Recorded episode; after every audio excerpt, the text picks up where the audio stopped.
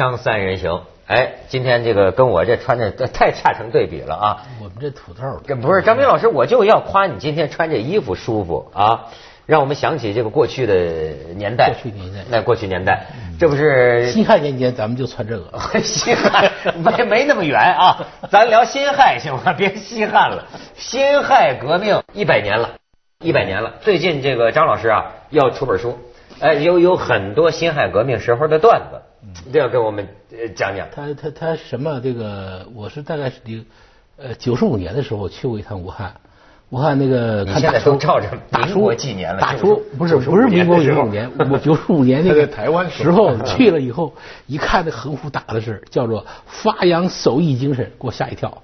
我说写干嘛？你们想你们想起义啊？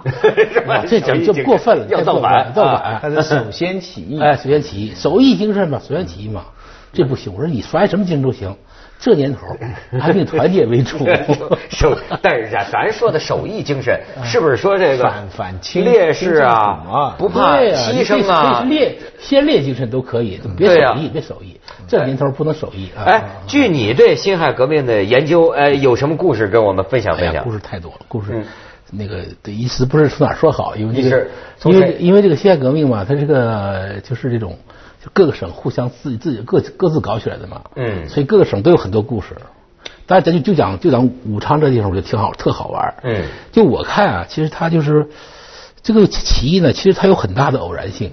啊，是，这都说啊，咱们历史上都说，说是这个起义的爆发呢，是于这个事先呢，在俄租界，俄租界那个起义就是那个革命党的据点被被暴露了，他们四十大盖崩炸了，啊呃暴露了，暴露之后呢，就这个什么东西都落到人手里头了，然后呢，这个人也被杀了，有有的跑了，是群龙无首了啊，所以这实际上是对革命起义这种破坏，我看恰恰是因为这个。如果这个起义据点不不被破获，如果这帮头儿不跑，按部就班的起义，我估计十九八九成不了。怎么讲？为什么呢？在这半个月之前，他们搞过一次，也跟那次一样，也是这一帮小子起哄的，按枪就开了，开了以为满指望大家会响应呢，结果大家没动静，假装不知道。这一小子弄了半天，一看没人响应，赶紧跑。你说这半个月前、半个月后，革命形势不都一样的吗？那有什么区别？你的意思是一些偶然事件反而促成了这么历史对呀、你像比如说这个事件是这样的，说它它意义什么呢？他说，你说这个当那玩意儿那那帮那帮起义领导人也是够招的。你说你把钱丢那儿也行，把枪扔那儿也行，把什么大印呢、什么旗子都扔那儿也行，你把花名册你都带走啊！你趁那时候你花名册扔那儿了，没错，花名册落在那个胡王种族瑞成手里了。照着然后。你说，你说如果如果瑞成呢聪明一点呢，你马上抓人也行，马上不你马上残酷镇压，马上镇压，这也也弄住了。或者你说当众一大伙儿骚了，你说他咱不追究了，嗯也没事儿。对他呢抓了几个人，又杀了几个人，然后第二天晚上就传说这小子按图索骥。关键这些士兵啊，他不知道花名册里有谁，他不像现后来的这共产党自危了，对，所以人就人自危，挺起反抗，就像陈守广一样，你说死也反正他妈死反正死也是完，不死也完。对对对他的对对，教训就是说这个对反对派，要么全抓，要么全不抓。你抓一两个杀鸡儆猴，事情更坏。更坏啊整个造成恐慌，因为因为因为实际上就是闹事儿的时候吧，最好动员就是这种恐慌，人人自危的恐慌。但是你就你刚才提的问题，它是个问题啊。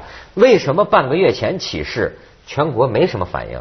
但半个月后起事，就各地全国没什么反应，革革命形势就是那一日千里那新居市民，他的同志们都没反应。那为什么半个月之后这一下子各地都都响应呢？后后来是这样，就是后来他是他响应的是，就是后来他是他是这样想说，实际上就人呐要造反啊，你平时说说讲，这让你造反吧，你气仗还好老大了呢。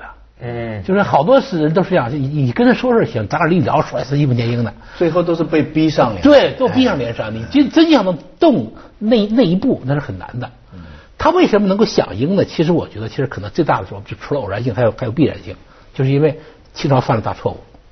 嗯，他一直啊，新政搞的其实说还不错，新政搞得不错。你现在回回头看，新政期间社会治安非常好，著名的匪首张国张张张张作霖这样的，什么卢荣廷这样都都归顺了，他帮我打他归顺朝廷，打自己的同胞同同胞了。嗯而各个地各地剿匪能力，因为他这个政治搞自治啊，地方自治啊，都都增加了，所以治安相当不错。而且这个整个那个朝廷那个就是财政财政能力也提高了。就以前不是说一年也就是一呃七七八千千万两银子嘛，这时候已经提高到两亿多，就是他已经，可是各地都有钱啊。嗯你知道这个这个革命党就是这个湖北，就是个这个湖北这个地方，为什么孙中山不在这不想在这起义呢？他说你们这个武汉的地方嘛，四战之地，一旦就是成功了，周围一打你就懵了。嗯嗯，但是你为什么这次革命党起义就没事儿呢？很大的原因就是武汉这地方有钱。他们革命党人打开藩库和铜盐局之后啊，发现里头居然有多少钱？多少钱？多少钱呢？有四千万元。当时四千万元是什么概是概念啊？那是个天文数字啊！那当然了，那当然。而且，呃，历代积攒了很多武器，而且还有汉用兵工厂，武器堆积如山。汉阳造，哎嘿，武器堆积如山，钱也多，马上招兵，一下子第三天就就扩张出。他们起义起义以以前的那个整体上的军队啊，才一个师和一个旅，就一万多一万多人。嗯嗯嗯，这一下子他又招了五个五个协，就五个旅，嗯五个旅就是两个半师。好家伙，你知道全国当时才多少？不足，他不足二十个师的军军队。你这你两个，你这地方两个半师，周围的周围的这个这个这个周围的这个这个这个呃地方，什么湖南呐、河南呐、江西呀、马上觉得这个恐慌。他们地方地方只有一个旅的军队，他们觉得很恐慌了。本本来说你还想打你的，哪敢打啊？没错没错。那那就说这还不都是偶然因素，那还是有很多必然的，就是清清政府后期的腐败啊、失策啊，这些都还是实际的作用是吗？这个啊，就我最近也看本书啊，我就觉得他说的是当时的这个状况啊，是群雄风起。其实呢，咱们这个历史啊，有时候容易把它简单化。比如说现在一说，那就是孙中山的功劳，或者是什么同盟会。实际上那时候还有光复会呢，你知道吗？完了之后，大家还抢职位呢。你比如当时，你比如呃，就说这个蒋介石，就就蒋介石在干嘛？这帮一帮小子在日本不是上军校呢吗？上上军校本来在这实习呢，突然听说这中国这边什么手艺出出事儿了，马上把这个日本军校这军装脱下来，留封信说我们走了，一百多人啊，马上就回国，回国盼着参加革命，结果他们就到了上海码头，一到上海就大失所望，你明白吗？就是说宣传的形式。一看，这不就是个市民社会，该摆摊的摆摊，跟 看不出，因为蒋介石他们想着这家伙都要闹革命了，上海完全看不出来。然后呢，就投靠自己老乡，你比如上海去找陈其美，陈其美在干什么呢？那要所以要感谢黑社会啊，中国革命。你们陈其美就在组织什么青帮、红帮，一帮人。那个时候就是你就打你们家的，打你们当地的衙门。武汉那边打了，我那儿要组织一帮会众啊，我就去打这个衙门。打下来之后啊，到最后我就是一方统领，甚至就是封官许愿。你你当个团长，你当个什么？这不这不跟一九六七年到处夺权 一样吗？挺着急到底为为什么现在？呃，当时那个上海地方就成立了两个政府，一个淞沪军政府，一个沪军军军政府，成立俩。没，你知道摆不平啊，摆不平啊！你知道当时完了各我觉得各自派人出去抢地方，没错，抢地方，有太仓的地方，啪来两两拨都来了，要打。太仓绅士说：“你们别打，你们打我们这受受受累。”后来这个这个有一波发现人少点说是算了，不打了，不打了。没错，我们退，我们退了。你知道这种啊，就跟这个咱们过去说的那个那个老大讲述一样，就香港话叫讲述一样。因为当时到直到现在啊，这个当然历史有有有有这个悬疑啊。就当时这个陈其美和光复会的有个叫陶成章的，就在会上就争嘛，就是说，哎，我的功劳我打了哪哪，我我我要什么。最后，陶成章退下就走了。为什么走了？因为他当时就觉得在这个会上，他的生命受威胁，就就这么走了。当你想当时这个会，后来他就躲躲躲到医院，称病不出啊，称病不出。最后半夜里，一个杀手进来，一枪把陶成章打死。当然，据李敖的说法，这个枪手就是蒋介石。但是呢，研究至少是蒋介石帮着陈其美啊，打听到了这个陶成章住哪个病房，然后就这么干掉的。对，咱咱咱们先起下广告，锵锵三人行，广告之后见。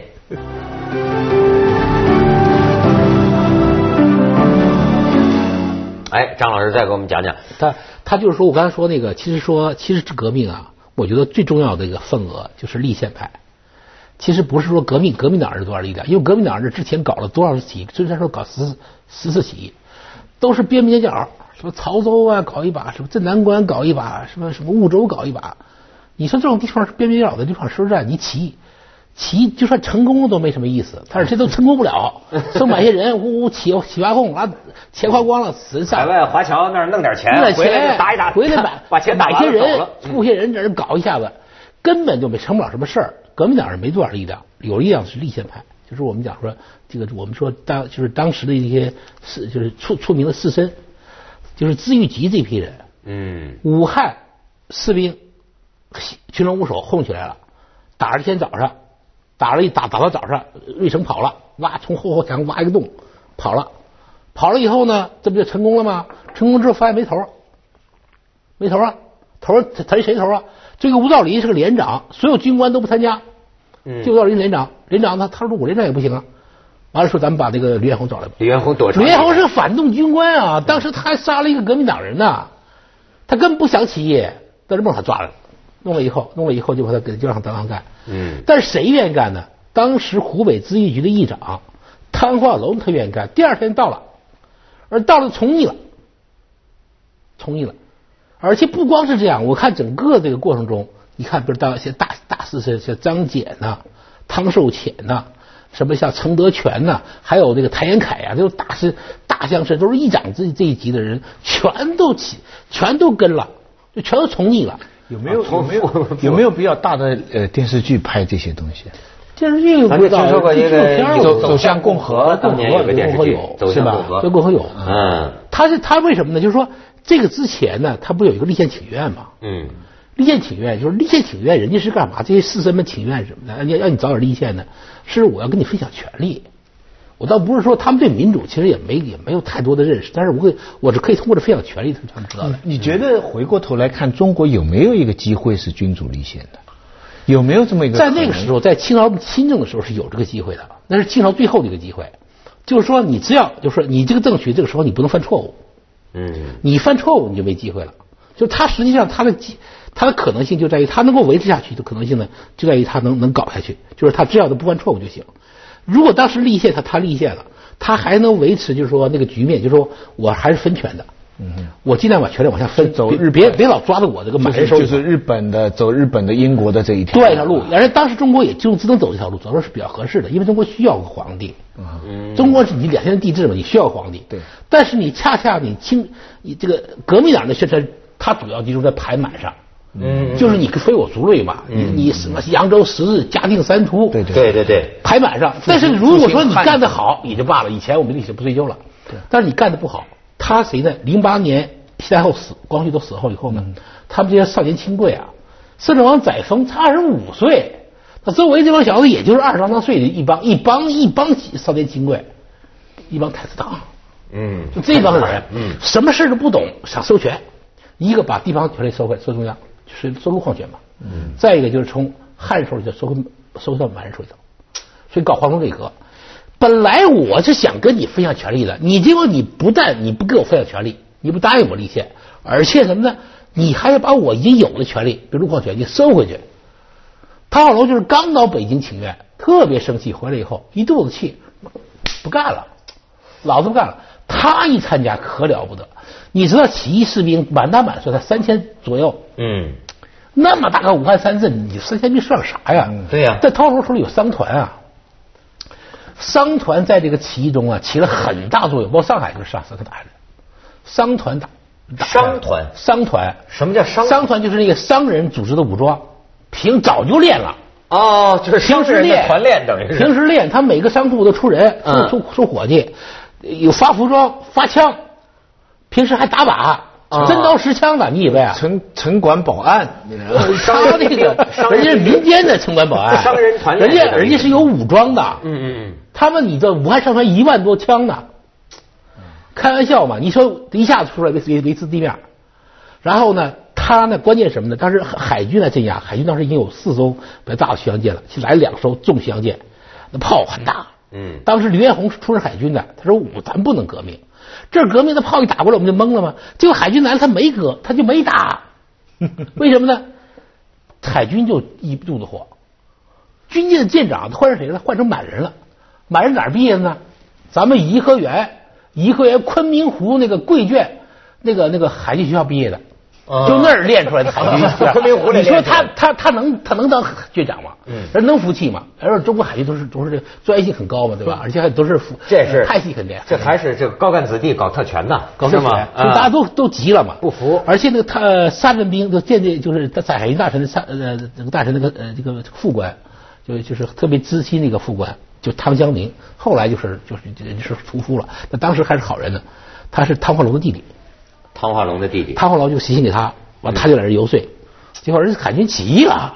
哎呦，就是说清代实在最后是太腐败了，所以这个君主立宪也不可能。也得有，我觉得倒不是说太腐败，关键是他什么呢？就是他自己这个犯了一个最大的错误。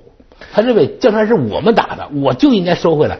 你想想看，老他老佛爷统治了四十多年，老佛爷比你们牛多了，老佛爷都没收回来，你们几个小年轻人想收回来，你不是你你让人能服气吗？开玩笑，你二十五岁一一像今天讲一个八零后，你想、嗯你想让这帮老老头子像都都服气，你这不是你让人讲一下，你太可笑了吧？你这太可笑了吧？那这种这种错误，他不一犯，他一犯就完了，就没法没可法行了。这完了，他们想，真是革命党说的对啊，他们就是非我族类啊，其心必异。对啊，哎呦，真是但是后来一百年革命，这么革革命，革革革命，革革革革革，很多反省就是说，也许中国当时走这个，但是英国道路会好一点，走了这个法国路是不归之路对呀、啊。对呀、但是问题是，当时你说你要找谁当皇帝？当时是什么呢？清朝的皇帝当不成了，因为你犯大错误了嘛，而且大家都把事儿想想起来了，而且已经造你反了，怎么可能让你当皇帝呢？其实袁世凯一直在南北和谈的时候一直在坚持说，把他们虚位，把他们虚位了，然后让他一个什么权都没有，挂个名就虚位完了皇帝我就行了。但是这个虚位皇帝还想这么做的，想他想这么做也当不了。当时呢，日本人呢其实最坏，日本人是想干涉的，但是所有人都所有其他的列强都不想。英国人尤其尤其反对，但是日本人、英国人后来他们达达成个意思，就是说中国还是君主立宪好。满洲皇帝不行怎么办？其他方案说，咱们把朱朱朱明就是明朝那个皇皇帝的后代找出来了，这一下子又乱了，因为什么？八大明朝皇帝他没八大山人，明朝皇帝八大山人死了，多少他年了他这个后面就没有你你谱系是乱的，你知道吗？就一旦这个弟子王孙到轮年了以后就乱了。那《鹿鼎记》里边去找。对呀、是是是是你要说时候你要是猪，那谁都可以冒充了。没错没错说。满地就冒充，满地是这个这什么三太子四太子嘛，那这又不乱套了，不行了。这个第一第一个这个方案否了，说咱们第二方案是什么呢？说咱们从孔子家，从衍圣公那儿找衍圣公这个多少多少代这个不断，这个不断，这个是真的。政治浪漫这是时期啊。衍圣公，但是衍圣公人家是孔子是庶王嘛，对吧？人从来不当真皇帝的，这传统不对。对而且衍圣公，衍圣公也没这个意思啊，人跟这干嘛呀政？教分离也不能这样。所以说他也这个也不行，那怎么办呢？谁谁当呢？就找不到人当这个皇帝，就就实际上就说，所以皇中国必须有皇帝，但是恰恰就是没人做这个皇帝，没人配当。没人配当。最后袁世凯说：“我来试试吧。”也不行当了几十天也不行，完蛋了。你不当没事儿，一当你就得了，就栽了。就配不上嘛，你你你你架你架不住的。栽了锵锵三人行，广告之后见。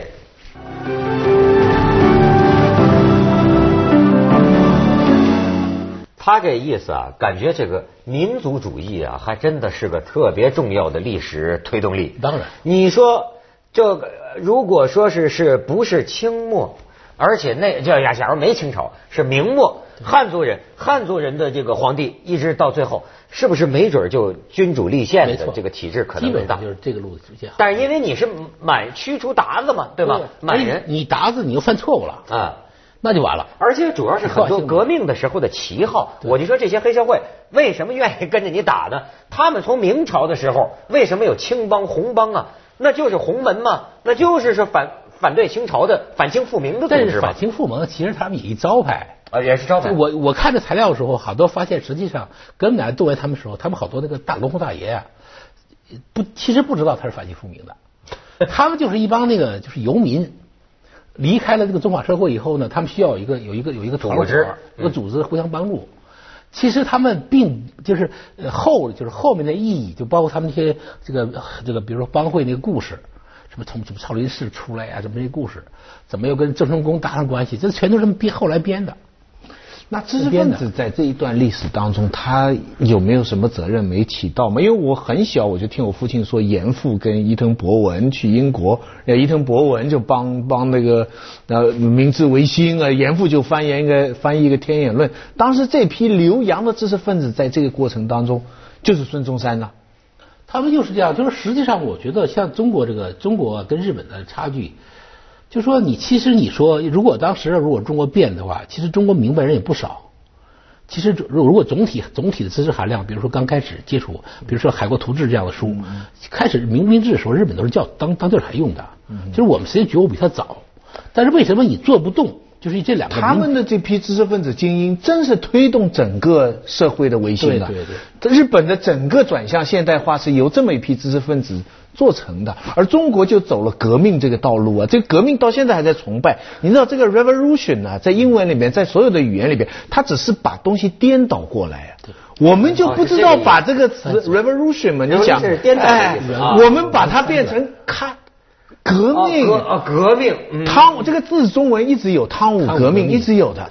可是我们这一翻译可可印象可大了。后来你知道，你不 cut 你就是反革命了。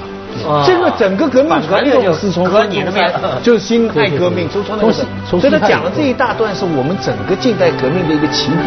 我们现在反省的就是说，我们有没有可能不革命呢？在那个时候。其实有就是说呃，这这跟周日比较起来，接着下来为您播出《珍宝总动员》。他们并不觉得比我们更高明，但他有一点，他们要学习方法很彻底。